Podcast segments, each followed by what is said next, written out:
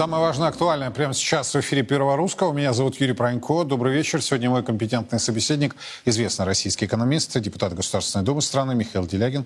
Михаил Геннадьевич, рад видеть. Добрый вечер. Добрый вечер. Времени, как всегда, в обрез, а вопросов, которые я хотел бы с вами обсудить, масса. Начну с сегодняшнего заявления господина Володина, к которому присоединился чуть позже министр финансов в парламенте предложили пересадить всех э, чиновников, депутатов, сенаторов, ну, одним словом, всех слуг народа на отечественные автомобили. Знаете, мы это уже с вами проходили, да, и снятие э, э, маячков, э, сигналов вот этих вот, которые передвигаются по российской столице, и помните, даже было такое движение «Синие ведерки», не знаю, есть оно сейчас или нет, актуальность как-то прошла, а может быть пиар был одной из политических э, э, сторон. Так вот, э, сегодня решили опять кулаком жахнуть по столу и сказать, только на отечественные автомобили.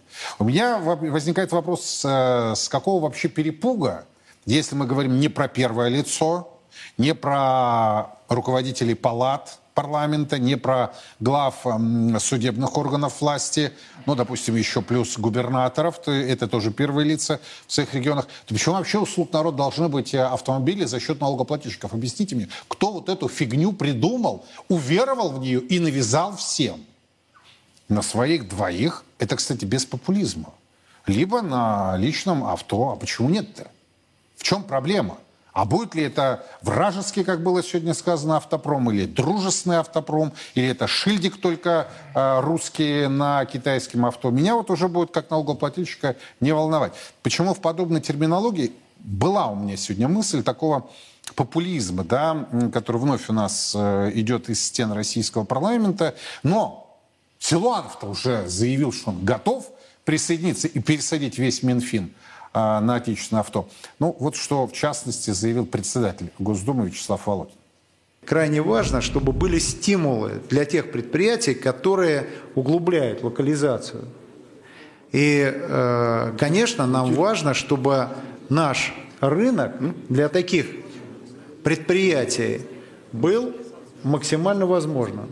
И в этой связи, как вы отнесетесь к тому, чтобы все бюджетные учреждения, органы власти в обязательном порядке закупали автомобили, произведенные нашими отечественными автомобилестроителями. Ну вот, собственно, участником этого процесса был мой сегодняшний гость. Михаил Геннадьевич, что скажете? Ну, давайте по порядку. Я крайне негативно отношусь к либеральному политическому наследию покойного Немцова, но в этой куче э, были зернышки истины. Среди прочего, он пытался пересадить чиновников на изделия отечественного автопрома. Правда, когда чиновники стали массово опаздывать на встречу, от этой идеи отказались по причине поломок. Вот. Но идея правильная. Правда, маленький нюанс. А что считать отечественным автомобилем? Ну, скажем, вот я, как депутат Госдумы, у меня такое государственное такси, разгонная машина, то есть я могу ее заказывать в пределах а, Москвы области. И обычно это Ford Mondeo Всеволожской сборки. Ее легко а, узнать, потому что у нее задняя дверь очень плохо закрывается. Такая фирменная вещь. Ну, это, тем не менее, российская сборка. Да, она уже закончилась, но тем не менее, это машина российской сборки. А степень ее локализации, по моим представлениям, выше, чем степень локализации сегодняшнего изделия, которое называется «Москвич». Да, потому что, по-моему, там а, просто шильдик. Ну, как, как злые языки утверждают, там приделают шильдик. Ну, возможно, что-то еще. Возможно, что-то еще. Но вот если мы вражеский форт Мандео всеволожской сборки, пусть даже закрывшийся, будем заменять на э, отечественный москвич, Вопрос должен быть только один. А где выше степень локализации? И, кстати, этот вопрос обсуждался, и э, э, Володин говорил именно про степень локализации, что очень важно. Но фундаментальный вопрос вы задали правильно, а с какого перепоя вообще у меня условно должен Я сказал быть... перепуга. Я настаиваю на формулировке. Потому что завтра начнут говорить о том, что Пронько сказал с перепоя. Депутаты приняли решение. Вы сказали политкорректно, а я вас не точно процитировал. В силу депутатской зачем, зачем мне, может себе это позволить. Зачем мне разгонный автомобиль? Да? Не говоря о том, что я от своей, от своей автомашины, как москвич, избавился, и я пользуюсь метро, я пользуюсь а, электробусом, а я пользуюсь такси. И мне этого хватает еще вот трамваем. так. Да, трамваем, на самом деле, в первую. Самый комфортный, самый приятный из всех видов транспорта. И этого вполне достаточно. Давным-давно была идея, что, ребята, а давайте вы чиновникам платите деньгами. Ну, в среднем чиновник наезжает, эти деньги считают, а, соответственно, огромный и очень дорогостоящий, вот здесь этот автопарк, мы, что называется, ставим на обс- обслуживать первые лица. Ну, там, начиная, условно, с председателя комитета Государственной Думы. Там у них реальные привилегии, хорошо. Пусть будет так вот министр, первый зам, который на хозяйстве сидит. И первые Ну, лица. И первые лица, ну, в доме председателя комитета. Остальные, пожалуйста, ребят, нате вам денежную компенсацию, пользуйтесь трамваем, пользуйтесь такси, сами ходите или, что называется, покупайте бензин своим машинам. Будете кататься на метро, узнаете много интересного, что называется. А, Эта идея еще в 90-е годы была зарублена просто потому, что чем больше у начальника подчиненных, тем более он весом. И люди, управ делами президента, они хотели оставаться начальниками с большим количеством подчиненных. Но я думаю, что это неправильно. Я думаю, что это надо исправлять, черт возьми. Насколько, каковы шансы? На сегодняшний день неоднократные нулевые. попытки, Нет, на э, сегодняшний день шансы нулевые, потому что любое предложение изменений а, встречает классический ответ. Дорогие друзья, а ваше предложение требует изменения решений, которые мы уже приняли, а мы их, блин, уже приняли. Идите лес. И тем не менее, вот э, продолжу мысль э, Михаила Геннадьевича, я вот убежден, что если существует давление в обществе, вот как это было с синими ведерками, да, там, с другими Да акциями, нет, синие ведерки были во времена демократии, извините, это было давно, и к сегодняшним реалиям И отношения тем не- не имеет. и тем У нас менее, сейчас на- цифровизация. Вот, на- извините, это очень важно. У А, нас цифровизация. то, что вы у нас платформенное, у нас, нет, у нас платформенное управление. Вот те э, базовые параметры, которые вы загнали в модель управления, те э, работают. Но для того, чтобы их изменить, вам нужно пересчитывать всю модель заново, и вы категорически отказываетесь даже И рассматривать тем эту не менее, если вы будете давить на своих э, депутатов, Госдума или ЗАГС Собрания или муниципальной думы ли, И я скажу именно в одну- части вот конкретного прикладного вопроса, мы сможем И Я это скажу дожать. еще одну неприятную вещь. Понимаете, э, вот рядовые госслужащие, они получают небольшие деньги. Но они не обладают реальными, ну, скажем, они не могут заказать себе машину. Вот депутаты, скажем, замминистра, у них зарплата, как правильно, вполне, мягко выражаясь, достойная. да? И если просто снять с них это, эту льготу, даже не компенсируя ее деньгами, вы знаете, а если кто, а, а кто заплачет, тот пусть идет лесом, что называется, С- после депутатской Не зарплаты. заплачет. И не заплачет никто. Они вполне И- себе и не заплачет люди. никто. Потому что зарплаты более чем, что называется.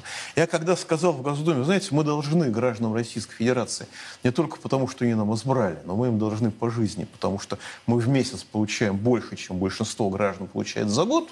После этого выступал представитель «Единой России», который, как мне рассказывают, дважды в своем выступлении назвал мое выступление преступным. Преступно. Да. Но тем не менее, от этого, если вы считаете, если вам не нравится реальность, от этого реальность не меняется. Если эту льготу просто уберут, никто не заплачет. Да, люди потеряют работу, это важно. Значительная часть водителей потеряют работу и потеряют бронь от армии. Это, это серьезно. Вот это вопрос, который как бы нужно понимать. Но в части э, людей, которых они обслуживают, простите, Есть еще один вопрос, связанный со слугами народа. Я так понимаю, на прошлой неделе у вас э, она была региональная, да? Не было пленарных заседаний. Вот вы вернулись э, с коллегами и э, усиленно сейчас работаете над разными решениями, законопроектами. Перед региональной неделей председатель Госдумы дал поручение составить так называемый список больших патриотов, которые сбежали 24 июня, улетели, убежали, я не знаю, спрятали. Э, Президент Беларуси э, Александр Григорьевич Лукашенко сказал, под веником оказались. Э, Не под веником э, только были Матвиенко, Володин и Святейший Патриарх. Это его слова. И, как сказал э, Лукашенко, по-моему, еще пару человек. Все. У меня в этой связи и было дано поручение, мы это транслировали, э, к профильному комитету по, по безопасности да, Государственной Думы составить это. И э, далее господин Володин сказал опубликовать. Что известно? Ну, пока не опубликовано. Ничего не известно. Я э, надеюсь, что мы этот список увидим, но здесь маленькая проблемка есть. Так. Но вот я остался в Москве, что называется. Было, были не очень хорошие ощущения, но я в Москве остался. При этом некоторые товарищи в частных беседах обвинили меня в том, Обвинили? да, что Так. я типа остался в Москве, что я не ужаснулся нашествию новых варваров. А вот люди, которые убежали, они как бы сохранили лояльность, оказывается. Есть и такой подход. Он тоже- Да? И он, Как согласитесь- интересно. и согласитесь, что он имеет право на жизнь. Учит, ну, понимаете, вот скажем я. Я регулярно, достаточно много написал запросов в Минобороны. Никаких ответов, кроме «все хорошо, прекрасная мар- маркиза ПНХ», я не получил. Соответственно, у меня сложилось определенное представление о качестве работы этого ведомства. Вполне, может, может быть неправильно. Люди, которые аналогичным образом воспринимали это ведомство и которые действительно боялись и были лояльны власти, ну, знаете, может быть, если рассматривать с этой точки зрения, то бегство из Москвы можно рассматривать как признак лояльности. Я всегда э, убеждался таланту э, тех, Нет, кто я их не защищаю, в- в- на охотке сидят. Да, вот всегда. Это Я талантливые повторю, я, я, Нет, у меня список был будет? другой выбор. Список будет, на ваш взгляд? Поручение же никто не отменил. Публично было сказано. Ну, скажем Мы так, же ничего не придумываем, журналисты. список, Мы просто Если поручение дано, оно должно быть исполнено, то есть список должен быть, пусть даже, возможно, не совсем полный. И опубликован. Ну, естественно, если поручение было опубликовать, значит опубликуют. А, но как это будет в реальности? А есть врем- временной лаг, то есть вообще регламент в этих вопросах или нет, Михаил Геннадьевич? Знаете, Вы просто нас знаете, проконсультируете. он точно есть? Точно Но есть, я да. его не знаю. Значит, ждем. Ну, дней 30, наверное. Э, Дней 30. Ведь мы на Царьграде отсчитаем эти 30 дней, Ну, да? Послушайте, я правда, я не отслеживаю регламент Ну, исполнения а поручений на пленарке тишина, да? То есть и тишина в зале. Так, Слушайте, у нас реально сейчас перегрузка. Вот мы сейчас с вами разговариваем. Вполне может быть, что пленарка еще идет. Понимаете, я себя чувствую, на самом деле, Да, но дисциплинированным это слуги человеком. народа, которые сидят, как было сказано, не только э, во власти, но и в госбанках, госкорпорациях, э, госкомпаниях. Это не мои слова, это слова Володина. Люди, которые, по его мнению, которое он транслировал и высказал на пленарном заседании, фактически предали. Я понимаю, что депутаты очень занятые люди, так а хотелось бы понять, а вот с этим Это же вопросом не как? депутаты составляют, это аппарат составляет. Аппарат может составить список депутатов. Так. И то, простите, как? Вот я, скажем, скажу, что я... Ну, Делягин не пересекал э, зеленую линию Внуково-3. Это всем известно теперь. И даже, пардон, красную линию вокруг МКД не пересекал. Так. И даже скажу по секрету, рискуя вызвать классовую ненависть, я не пересекал линию третьего транспортного кольца. Сидел дома, Нет, я... нет, ощущения были не нет, очень. Неправда. Я э, принял избирателя. У меня... А, избирателя я принимал за третьим транспортным кольцом. У меня был прием избирателей. Потом... Все-таки, все-таки дома. пересек. Все-таки пересек. Да. Браво, А, значит, потом э, у меня был э, прием избирателя в электронном формате. Это было уже внутри. И даже внутри. Но одним словом, вы работали. Нет, я работал. Я Ну, а работал те, кто день. не работал, кто из Внуково-3-то стартовал? Составьте списочек, посмотрите. Нет, вот понимаете, как... э, Михаил Я не могу Вы меня настораживаете. Вы м, впитываете в себя... Сколько уже се- в в парламенте работаете? В органах государственной Нет, нет, нет, власти не в органах, я в органах знаю. С 90 сколько года. вот, да. А вот в это, на охотке А, ну, с сентября 21 года. Это вот э, опасная тенденция началась. Нет, послушайте, Началась. вот давайте Впитываете вот серьезно. все Вот сидит оттуда. на этом месте человек, Да, который на голубом глазу вам скажет, да, я удрал. да. Я удрал не в Дубай Труханул. из родины, я удрал в Питер. Потому что я испугался, и я испугался, что придут, как это тогда называлось, мятежники. Когда выяснилось, что президент с ними встречался 29 Через июня, это уже стало называться по-другому, если я правильно помню.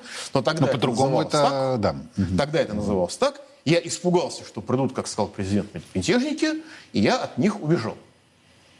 То есть вот такая здесь? позиция государственного мужа. Миллионы москвичей были у себя дома, никуда не убегали, а те, кто, кого мы содержим, они побежали. Потому что они труханули. Под веником оказались. Согласен, согласен. Но кто-то это будет рассматривать как проявление лояльности. Ладно, ждем. Михаил Геннадьевич, вы нам пообещайте только, как только какая-то Нет, информация как только я этот список увижу, я вам скажу, но я подозреваю, что это вы мне этот список дадите, а не я Вот я тоже все-таки предполагаю, что мы его получим раньше, чем российский парламент. Все-таки я экономикой больше занимаюсь, чем это чем этим самым. А про экономику сегодня, я так понимаю... знаете, иногда задаешь вопрос некоторым министрам и чувствуешь себя прямо насильником, причем неправильной ориентации. Право. Поясняйте. Сейчас вы всех насторожили. Ну, задаешь человеку вопросы, чувствуешь, что, в общем, ну... Кого вы сегодня так вот... Э, Нет, это не относительно господина Силуанова. Это общее ощущение. Когда спрашиваешь людей про Фому, они вам рассказывают про Ерему долго ну, например, и красочно. Давайте иллюстрируем. Например, сегодня я говорю, товарищ Силуанов, он, ан, как это, Антон, Антон Германович. Да. А вот э, ну, у нас был вопрос по исполнению бюджета 2022 да, года, да, да. и там, значит, 2022 год у нас 3,2 триллиона рублей а, в виде субсидий угу. отдали нефтеперерабатывающим заводам, угу. которых налоговым маневром довели до убыточности. А, эм, э, 3,2 триллиона рублей – это практически дефицит бюджета, который 3,3 триллиона рублей. Я говорю, может быть, отменить налоговый маневр, который сделал убыточным а нашу нефтеперерабатывающую отрасль. Вуаля, у вас не было бы никакого бюджетного дефицита. Но проблема в том, что налоговый маневр – это инструмент обеспечения колониального положения России в области экономики. Потому что налоговый маневр – это что такое? Это мы стимулируем вывоз сырья, освобождаем его от экспортных пошлин, и всю эту нагрузку переносим на внутреннее производство. Цены на бензин улетают в космос, при этом нефтепереработка убыточна. И мы это, значит, датируем. Этих людей надо бы на самом деле отправить финансовыми директорами наркокартелей. Э, наркоторговля обанкруется в один, в один день по всему миру.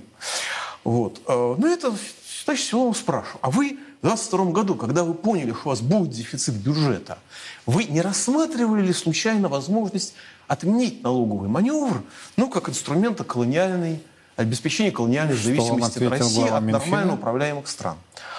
А он стал рассказывать, что Россия не колония. Вы знаете, мы вот этому дали 20 копеек, этому дали 20 копеек, этому дали 20 копеек. А вы говорите, что мы не заботимся о производстве. Но когда у нас Нет, производство... Ну так, а про налоговый маневр-то, может быть, все-таки отменить? А, вы знаете, я думаю, что он не понял и не услышал. Нет, Михаил Иванович, я, я думаю, думаю вот он... Силанов э, может быть кем угодно, но точно не точно он вменяемый человек. Он, он точно профессионал своего а зачем дела. Вменяемый? Когда он слышит от экономиста Делягина вопрос по а, налоговому маневру, он все прекрасно понимает. Но а зачем, по всей видимости, а зачем от вменяемому, профи, вменяемому человеку и профессионалу слышать то, что ему неудобно слышать? Ценой 3,2 триллиона рублей. Ну, слушайте, Цена весьма существенная. Это всего-навсего 10%, более 10%, по-моему, около 10% расходов федерального бюджета. Ну, копейки же, ну о чем вы? Копейки. Ну, как, как э, знаете, э, э, осенью 98 -го года я спросил Набиулину, она тогда была председателем, а, а секретарем комиссии по иностранным, по взаимодействию с международными финансовыми организациями. И из-за разгильдяйства этой комиссии мы заплатили штраф несколько десятков миллионов долларов, при том, что у нас вообще денег не было ни копейки. И вы слушайте, что, что, что, что, что это такое? Да, слушайте, ну это же копейки, о чем вообще? О, чем о копейках и заявлениях. Э, ну вот э, Михаил Геннадьевич вспомнил про Силуанова Антона Германовича. Сегодня министр финансов комментировал ситуацию по инфляции. Но здесь можно сказать, что почти один к одному с Эльвирой Скибзадной. Однако есть и определенные, я бы сказал, индивидуальные отличия. Вот что заявил министр финансов по поводу данного вопроса. Э, индексы потребительских цен э, стабилизировались, и сегодня мы констатируем, что инфляция находится на уровне 3-4%. Основной задачей бюджетной политики в прошлом году э, было выполнение всех основных приоритетов социально-экономического развития. И нам удалось это сделать. Реализованы все общественно значимые мероприятия. Рост расходов по сравнению с 2021 годом составил более 6 триллионов рублей, и эти деньги были направлены на поддержку граждан и экономики, обеспечение э, экономики э, всем необходимым в условиях санкционного воздействия. Ну вот прежде чем Михаил Делягин прокомментирует, вот э, ведь ключевая проблема это доход домохозяйств, реально располагаемые доходы. Вот 10 лет фактически реально располагаемые доходы снижались. Сейчас вы видите это все в табличных э, графиках, э, хотя их рост стал бы существенным ответом на те же русофобские санкции. Однако с этим большая беда. Структурные изменения идут крайне медленно. Рост реальных доходов минимальный. Покупательная способность оставляет желать лучшего. Это опять-таки в мягких формулировках. Кроме того, девальвация еще больше усложнила ситуацию. Про девальвацию, я предполагаю, с Михаилом Делягиным чуть позже поговорить более предметно. Михаил Георгиевич, что скажете? Я считаю, что люди, которые приводят официальные данные Росстата про инфляцию, их нужно э, в. Так, подождите, не забываем, министр финансов, да? Вы защищены неприкосновенностью, я нет.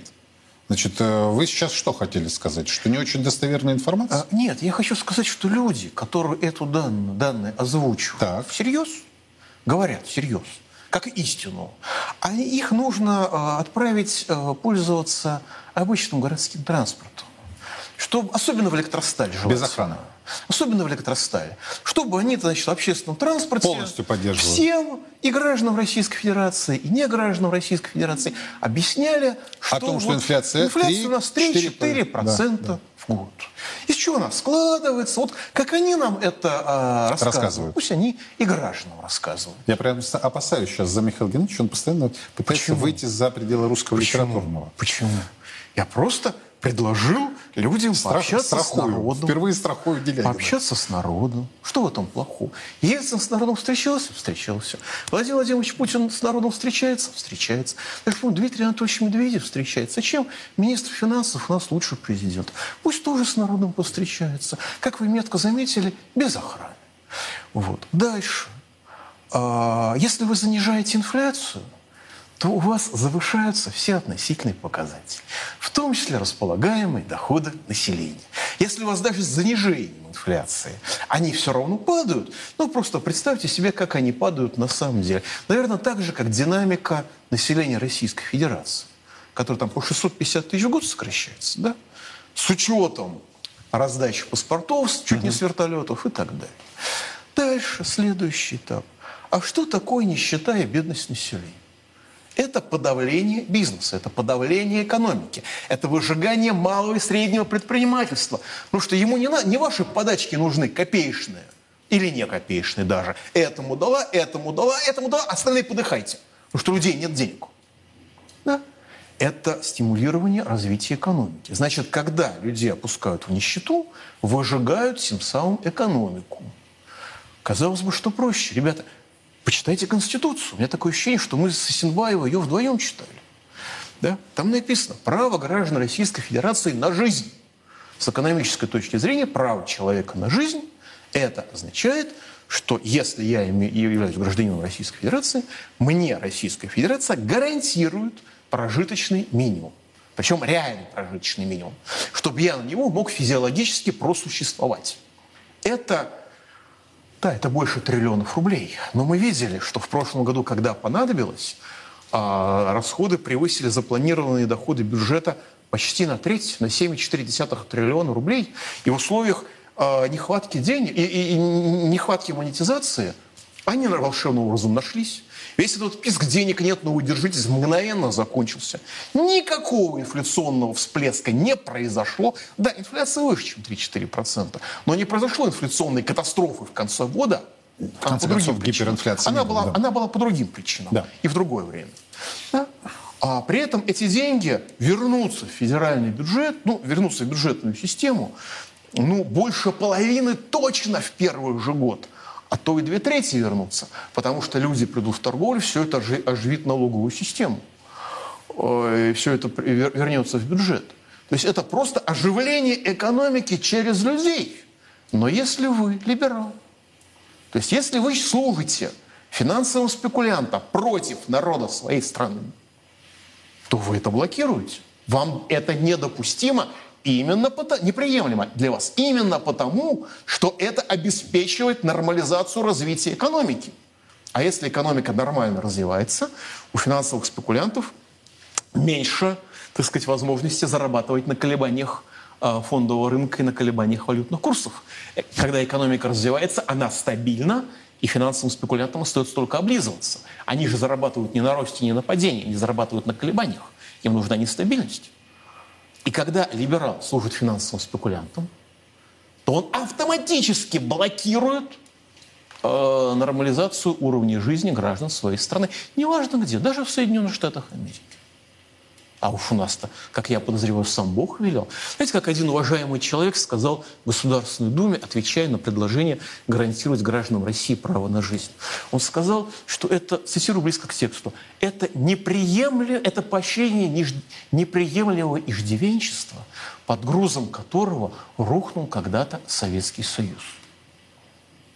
Чем этим людям не нравятся, извините, бандеровцы, я не вполне понимаю.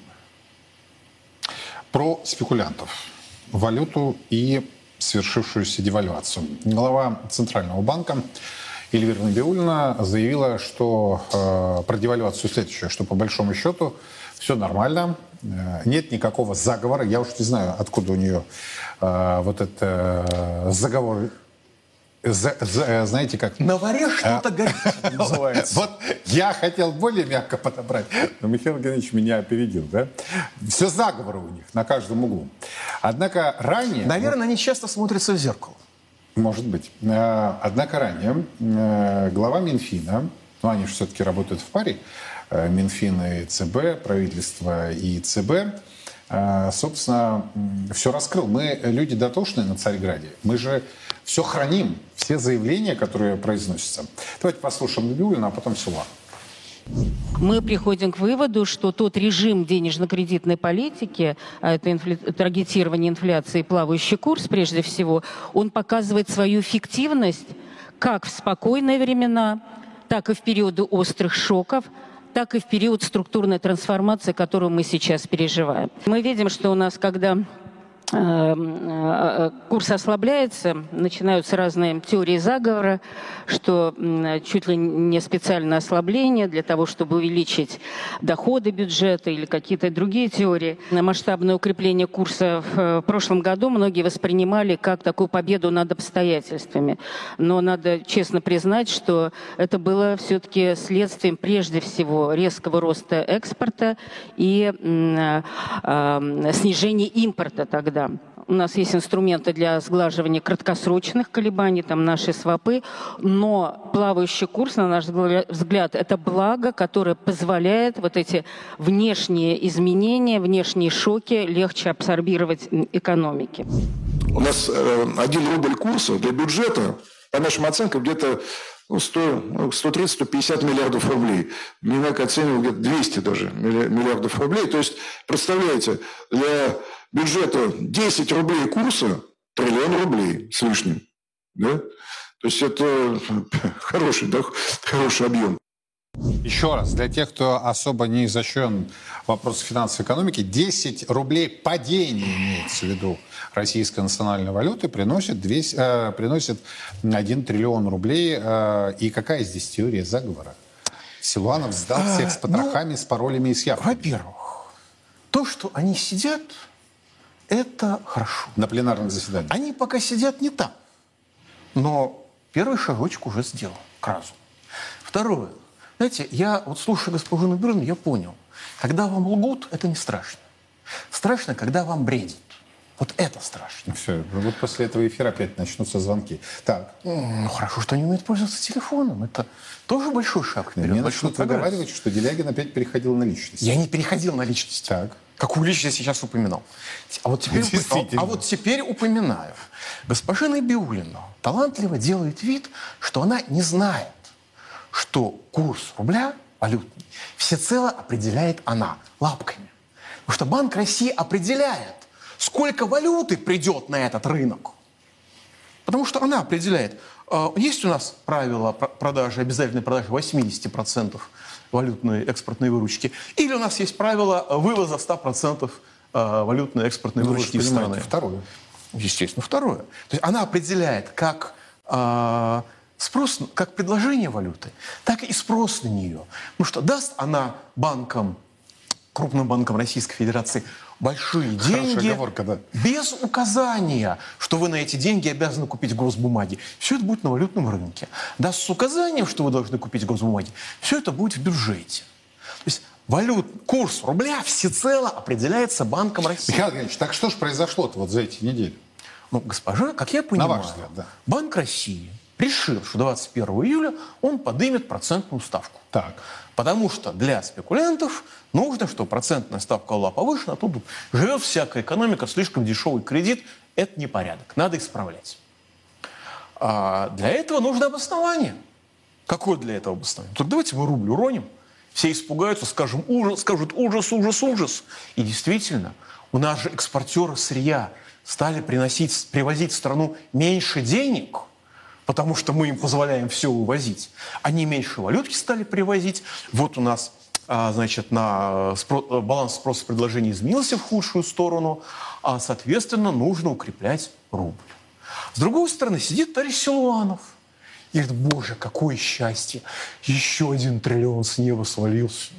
При этом девальвационный рубль, он же инфляционный, потому что у нас же импортозамещение, как справедливо отметил министр экономического развития господин Решетников. Это раньше в старину думали, что импортозамещение – это замена импорта на российское производство. А теперь-то мы знаем, что импортозамещение – это замена импорта из Европы, в том числе на китайский импорт. Все равно это зависит от курса руб- рубля. Соответственно, рубль уронили, цены выросли, федеральный бюджет получил дополнительные деньги. То, что при этом обязательства федерального бюджета обесценились, это господина Силуанова интересует еще меньше, чем господина Чубайса это интересовало в 90-е годы. Когда тоже, помните, был секвестр бюджета в 97 году, как раз, по-моему, Чубайс его тогда устраивал. Сейчас у нас же про такой же секвестр бюджета идет речь. А и повышение налогов, э, либо новая приватизация. Да, Это да, я цитирую а развивать, Набиуллину, да, а развивать, а развивать экономику – это табу. Это нельзя.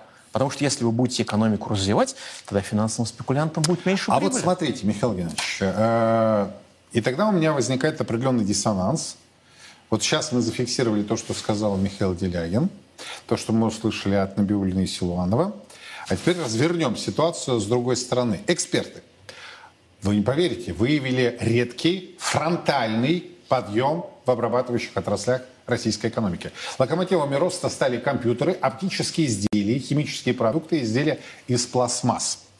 А Российская промышленность февраля этого года демонстрирует уверенный восстановительный подъем, характерный для кратковременной фазы интенсивного восстановления.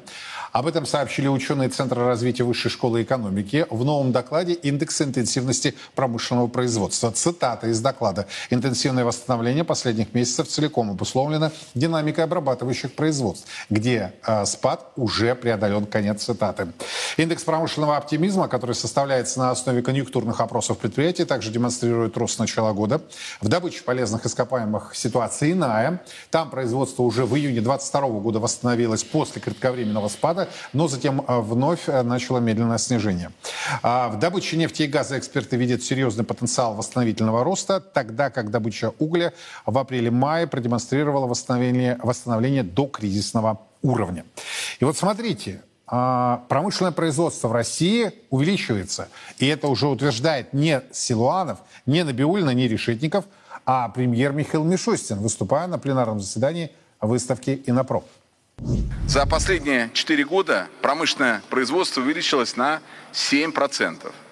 При этом а, в текущем году позитивная динамика ускорилась. Это в условиях разрыва логистических а, цепочек и беспрецедентного санкционного давления.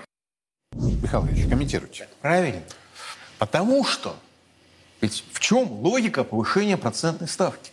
Реальная логика. Тут промышленность зашевелилась. Так надо ее придушить, чтобы не отвлекала ресурсы от финансовых спекуляций. Если бы промышленность лежала бы мертвая, зачем повышать процентную ставку? Нет никакой угрозы. С другой стороны, очень много народу поставило эти данные под сомнение, Потому что э, рост обрабатывающей промышленности не сопровождался аналогичным ростом грузоперевозок. Но здесь есть очень неприятное объяснение. Дело в том, что у нас рост промышленности не только за счет химии, угу. оптоволокна, компьютеров, в том числе за счет продукции военно-промышленного комплекса. Ну, понятно, идут военные действия. А промыш... Значит, статистика учитывает промышленное производство, и в рамках обрабатывающей промышленности она учитывает производство военно... военной продукции. А вот перевозки военной продукции, они специализированы. Да? Они не попадают. В эшелон с танками вы удобрения не повезете. Поэтому я могу предположить, что они как бы секретные, и, соответственно, в общую статистику грузоперевозок они могут не попадать или попадать частично. То есть я вполне доверяю официальным данным, угу. как там не шутили, про рост э, производства в обрабатывающей промышленности. Кое-что я и сам наблюдаю. Но это объясняет, а чего это вдруг Банк России решил повысить процентную ставку? Ну, потому что идет оживление, надо его придушить. Потому что... Ну, Набиулина говорит, про инфляционные тренды она наблюдает. Спокойно, Михаил Геннадьевич. Вы знаете, вот если я обваливаю рубль, вот тогда возникают проинфляционные тренды. А если я сижу и думаю, так, я наблюдаю проинфляционные тренды где-то там, значит, нужно повысить процентную ставку, значит, для обоснования промышленной ставки мне нужно завалить рубль. Простите, пожалуйста, а где она наблюдает проинфляционные тренды? Я могу сказать, где. В росте произвола монополий. Действительно, монополии продолжают осуществлять произвол. Помните, у нас автодилеры задрали цены, угу. как будто все, что связано с автомобилями, завозится в страну по, по курсу 120 рублей за доллар. Он потом упал там до 58, по-моему, даже до 54 в моменте падал. Да, да, да. Но э, по-прежнему все цены были как будто бы 120 рублей за доллар. Особенно, когда покупали по 54. Вот. И даже президент Путин дал поручение в ноябре месяце разобраться. Знаете, 15, к 15 апреля должны были разобраться, до сих пор жду результатов. Наверное, разобрались, как с исполнением майских указов. Примерно так же. Только рост э, цен в результате произвола монополий госпожа Набиулина не имеет ни малейшего отношения. Более того, еще раз, в прошлом году у нас расходы бюджета – превысили плановый уровень почти на треть, 31,3%. 7,4 триллиона, триллиона рублей дополнительно вброшено в экономику. Инфляционный эффект – ноль. Это наглядная демонстрация лжи всех наших замечательных либеральных фундаменталистов. Сокращать не буду, кто-то может обидеться из них. А, соответственно, разоблачение мифа – наглядное, демонстративное, как в 98 году и 99 году, такое же прямое разоблачение всего этого либерального бреда требует чего? Требует дестабилизации ситуации для того, чтобы люди отвлеклись. Ну, госпожа Набиулина этим и занимается, Но с моей точки она зрения. Она же разве не на этом же корабле находится? Простите, пожалуйста. А против нее кто-то один, по-моему, ввел санкции, а все остальные продолжают... Я вот тоже не могу припомнить, но кто-то один точно Кто-то один ввел, кого-то попросили. Британия...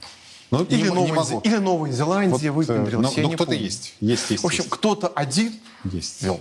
Но в любом случае, я думаю, что... Ну, хорошо, и Силанов. Э, господин Мау, господин э, Чубайс попросят, чтобы ее там пустили куда-нибудь в случае чего. Кстати, как ни странно звучит. И как, знаете, э, как наложили санкции, так и снимут. Я согласен с Михаилом Делягиным. А есть еще одна важная Чубайс вещь. как было решал, и так решал и остался. Еще есть одна важная вещь. Знаете, они-то думают, что снимут, а Рим же предателям не платит. Может, и не снимут, просто они про это не знают. Еще одна тема, которую успеем обсудить, э, собственно, с одной стороны, вроде как обнадеживает, с другой стороны, как трактовать Китай может опередить США по объему номинального ВВП уже к 2034 году. Об этом говорится в прогнозе Focus Economist до 2050 года. Текущая траектория динамики ВВП предполагает постепенное замедление темпов роста в Китае до сопоставимых с американскими, но эксперты предупреждают о наличии значимых рисков для этого прогноза. В Индии и Индонезии, напротив, будут сохраняться более высокие темпы роста, что, как предполагают эксперты, позволит этим странам выйти на третье и четвертое места по объему валового внутреннего продукта в мире. В десятке крупнейших экономик мира, помимо Китая, США, Индии и Индонезии, останутся также Германия, Япония, Британия, Россия, Франция и Канада. А, мы хотели как-то перескочить. А, а, сейчас Михаил Геннадьевич будет комментировать, а вы показываете этот все-таки график, чтобы люди могли его а, понять и осознать. То есть весь Запад клянется, что вот-вот нас уничтожат. Разорвут. Разорвут. И Россия все равно остается в первой десятке, по их же прогнозам. Значит, на самом деле эти прогнозы... Причем до 50-го. Аж. До 50-го. Да. То есть они прогнозируют, что ничего у них не получится. Слушайте, я хочу быть таким же оптимистом. Но, первое, эти прогнозы имеют смысл только с точки зрения понимания того, как они думают. Отношение к реальности они не имеют примерно никакого. Я напоминаю, что единственная в мире организация, которая прогнозирует хуже нашего Министерства экономического развития, вернее, единственные, это МВФ, Мировой банк и прочее, прочее, прочее. Их прогнозы не реализуются практически никогда. Но они зато их э, периодически переписывают. Эти прогнозы, они, они все равно не выполняются. Эти прогнозы – это инструмент манипулирования рынками, инструмент манипулирования капиталом, а не рассказ о том, что будет. Дальше. Э, номинальный ВВП в условиях, когда валютный курс является объектом управления даже в России, не говоря уже о Китае – это некоторая фикция.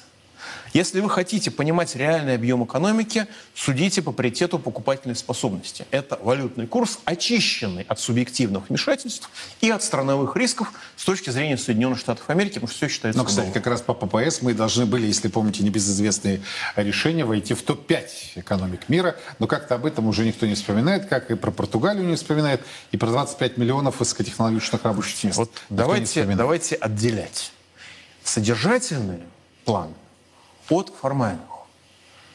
Ну, слушайте, ну, ну это формальный план, принимаем. Мы одно на нажатие верху. кнопкой, одно нажатие кнопкой, и мы будем крупнейшей экономикой в мире. Правда? Одно, Крас... одно, Красной кнопки. одной экономикой. Красной кнопки. Может быть, даже единственной. Может быть, даже единственной экономикой в мире. Или вообще экономик не будет. Да и вообще экономик не будет. А вот 25 миллионов высокотехнологичных рабочих мест – это содержательный так. Вот, ну, вот, э, вот не, не дотянули мы до Португалии. Ну, отлично. А вот дотянули бы мы до Португалии, кому-то от этого легче было бы. Да? Вот давайте не будем поддаваться формализму. Вот это. Вот э, Китай, между прочим, по приоритету покупательной способности, то есть по реальному размеру экономики, обогнал Соединенные Штаты довольно давно. И если смотреть по а, всем сферам в мире, то единственное, где он отстает, это военно, военно-промышленная, это военно-политическая сфера. В остальном, а он даже по привлекательности опережает Соединенные Штаты Америки. Вы будете смеяться. Даже по культурной привлекательности, даже по мягкой силе. Но у китайцев есть показатель. Совокупное могущество. Рассчитывается довольно сложно. То есть можно придираться. Но это, об этом показателе можно говорить. А ВВП по паритету покупательной способности тоже можно говорить. А ВВП... Номинальный? По номинальной. Ну вот уронили у нас рубль. Да, наша конкурентоспособность с тактической точки зрения выросла, со стратегической точки зрения упала. Да, ВВП в долларах съежился. Ну, Э, и что, и не, опять мы не догоняем Португалию? Ай-яй-яй, какой ну, А вот что касается Индии и Индонезии, их выход на более лидирующие позиции. Э, это скорее мечты, что кто-то подвинет Китай. Это скорее такая синофобия, то есть не любовь ну, и к манипуляция инвестициями. Это что? Да, это, манипу... сказали, это да? манипуляция инвестициями. На самом деле мир распадается на части. И у Китая будет свой макрорегион. Америка сохранит свой макрорегион. Европа э, будет, так сказать, совокупностью нескольких халифатов. А, мы имеем шанс создать свой регион. Индия свой макрорегион не создает. А, поэтому говорить о том, какая у них, у кого будет динамика через 10 лет, простите, через 10 лет не будет. Даже той жалкой тени единого рынка, которую мы наблюдаем сегодня. Сравнивать просто не с чем. Вы имеете в виду глобальную экономику? Глобальная экономика, она распадается. Даже информационные рынки разрываются. Когда мы пищим по поводу цензуры, а в том же YouTube, еще пока у нас не запрещенном, или уже запрещен у нас в Фейсбуке, понимаете, это для творца это цензура, а с точки зрения информационного рынка это просто сегментация рынка. Вас здесь не будет, ребята. Ну, кстати, да. Э, это просто протекционизм. Почему-то мы говорим про российскую цензуру, но при этом не вспоминаем в той же Европе. Да, там простите, открыто российская цензура... Евробюрократия говорит, так, вот этих запретить, этих Нет, запретить, простите, этих запретить, российская, заблокировать. Российская цензура на фоне западной, причем не только англосаксонской, но и континентальной, она просто блистательно отсутствует. Она просто отсутствует. Я согласен. Смею вас заверить, что если бы мы какой-нибудь там, не то что Англии, какой-нибудь несчастной Литве сказали бы 10% того, что мы сказали здесь сейчас про реальность, то, знаете, закрыли бы не меня, закрыли бы вас. Я всегда знал, что э, Михаил Делягин об этом мечтает. Нет, я не а, мечтаю, мы, мы с ним знакомы с середины нулевых. Я тут вспомнил, что ровно 15 лет тому назад мы с Михаилом а, познакомились, потому что были запущены на... Ну, этой станции уже нет, поэтому можно сказать, на Финам ФМ. Нашу первую встречу проходили. А ее уже нет? 15 лет уже. Как старт, и, к сожалению, из-за тупости и трусости одних и других э, один из лучших проектов завершился. Знаете, Но не деле... менее лучше сейчас здесь, на Первом Русском. Трусость нерентабельна. Так. Трусость нерентабельна. Когда вы пытаетесь жертвовать собой ради самосохранения, э, вы погибаете. Это азбука. Согласен. И вот по поводу погибают или нет, но, по крайней мере, создали себе точно проблемы, которые а, Михаил Делягин еще успеет прокомментировать. Еще одна важная тема. Страны стали возвращать свои золотые резервы после санкций против России. К такому выводу пришли аналитики по итогам опроса, в котором приняли участие 57 центральных банков и 85 суверенных фондов. Об этом сообщило агентство Рейтер.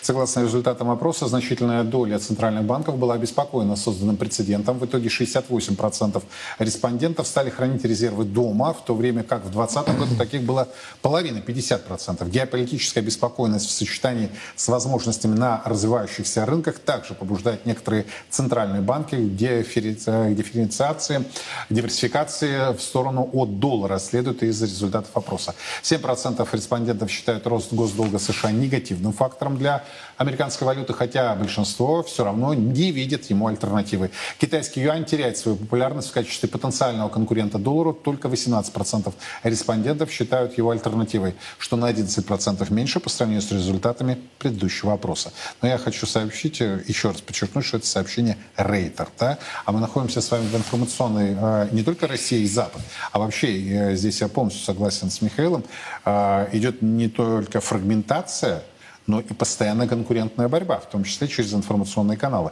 Рейтер, Bloomberg, я уже молчу про CNN, Times, они давно превратились в, никого не хочу обидеть, в инфопомойки по манипуляции того или иного ракурса. Михаил После того, что эти замечательные средства массовой дезинформации писали о России за последние 9 лет, как их цитирование просто не имеет смысла. То, что мы всерьез их цитируем, это признак колониальности нашего мышления. Потому что они могут лгать как угодно, о чем угодно, в своих целях. Но репатриация это происходит? Репатриация это происходит? Репатриация идет. Они использовали реальную тему репатриации для пинка Китаю. Понятно, что юань действительно, поскольку Китай производящий экономик, он юань будет ослаблять, пока крипто-юань не запущен, не стал общедоступным, э, юань как бы э, хорошее средство для расчетов, но не более. Но, понимаете, ведь что сделали американцы? Раньше доллар была мировая резервная валюта. Это было то, в чем определяются все цены. А сегодня доллар – это совершенно другое. Это то, что у вас может быть украдено в любой момент. И без всякой связи с вашими действиями. Какая-то... Просто э, по надуманности. Мы Просто так решили. Какая-то пси- психически неуравновешенный чиновник, озабоченный проблемами своего 53-го пола, в Госдепартаменте или в ФРС или где-то еще, попадет ему шлея под хвост, и все. его э, психические комплексы – это ваши убытки. С другой стороны, что случилось минувшей весной в Штатах? Они, им надо было укрепить доллар, потому что старая политика заливания эмиссии всех проблем перестала работать. доллары, доллары, напечатанные с рынков, где они приносят пользу, где их обесценение приносит пользу, это фондовые недвижимости, стали э, просачиваться на потребительский рынок, там пошла инфляция. Инфляция стала политической проблемой, значит, нужно сократить эмиссию, ужесточить финансовую политику. Они ужесточили финансовую политику, у них посыпалась экономика. То есть они находятся в тупике. Нужно одновременно смягчать финансовую политику и нужно одновременно ужесточать финансовую политику. Выход из этой ситуации – сжигание долга. То есть сжигание тех долларов, которые находятся в карманах доверчивых буратин по всему миру. С чем я их и поздравляю. Поэтому все бегут в золото. А то, что э, бегут э, из Европы, ну, знаете, я не знаю еще центральных банков других стран. Я могу сказать, что китайцы бросились выводить деньги даже из Швейцарии, когда швейцарцы сказали, что мы будем воровать российские деньги. Но они из трэжерей тоже выходят очень активно. Естественно. И э, китайцы поняли, что они следующие. И это стало причиной э, проблемы, скажем, Credit Suisse. А завтра это будет причина обрушения Deutsche Bank. И Deutsche Bank тянет за собой всю континентальную Европу. Напрасно поляки хихикают и потирают лапки. Они туда уйдут тоже. Вот. В этой ситуации верить резаной бумаге, пусть даже зеленого цвета, пусть даже э, с господином Франклином э, сверху, ну, становится все менее рационально. Поэтому все уходит в золото. Слушайте, как вот э, я поймал сейчас себя на мысли, когда Михаил Делягин сейчас комментировал, а у нас таких проблем нет, да? Нас просто взяли и так вот и девальвировали рубль. И даже не удосужились объяснять, что они делают, как они делают, для чего они делают и так далее. Вот просто сидит человек на панели финансового конгресса в Петербурге и говорит, моя денежно-кредитная политика лучшая, а если кто не согласен, идите в пень. Да, нет, он говорит так, моя финансовая политика лучшая, об этом свидетельствуют те, кто хочет вас всех убить. Извините. И, да, и информационно считается, что лучшим специалистом. А, на сегодня пока все. Спасибо, Михаил Евгеньевич. Спасибо вам. Михаил Делягин здесь сейчас, в самой студии прямым эфиром. А, тут параллельно у нас вступил а, в силу закон о новых длинных сбережениях, вы не поверите все-таки ЦБ и Минфин... Это, я уже не дам возможности... Это чувство Деля... юмора! Делягину комментировать, потому что это еще сейчас на час здесь засядем, но это будет обязательно поводом, а, и не только это, а, тема будет поводом наших новых встреч с Михаилом Геннадьевичем. Так вот, все-таки вступил в силу этот закон, значит, заработает с 2024 года схема. А почему я очень скептично отношусь к тому, что они решили реализовать. Об этом в 19 часов по Москве, уже в другом моем авторском проекте «Сухой остаток». Мы продолжаем следить за развитием ситуации. Подробности в наших эфирах на официальном сайте Царьграда. Меня зовут Юрий Пронько. Хорошего семейного вечера и до завтра. Во все времена и во всех войнах русские люди молились о победах наших бойцов их небесному покровителю, Георгию Победоносцу, в 100 городах 89 регионов России пройдет всероссийский молебен святому великомученику Георгию Победоносцу. Каждый сможет поклониться его мощам и попросить святого о помощи. Нет сомнений, молитвами Георгия Победоносца Господь защитит наших воинов и дарует нам новую, великую победу.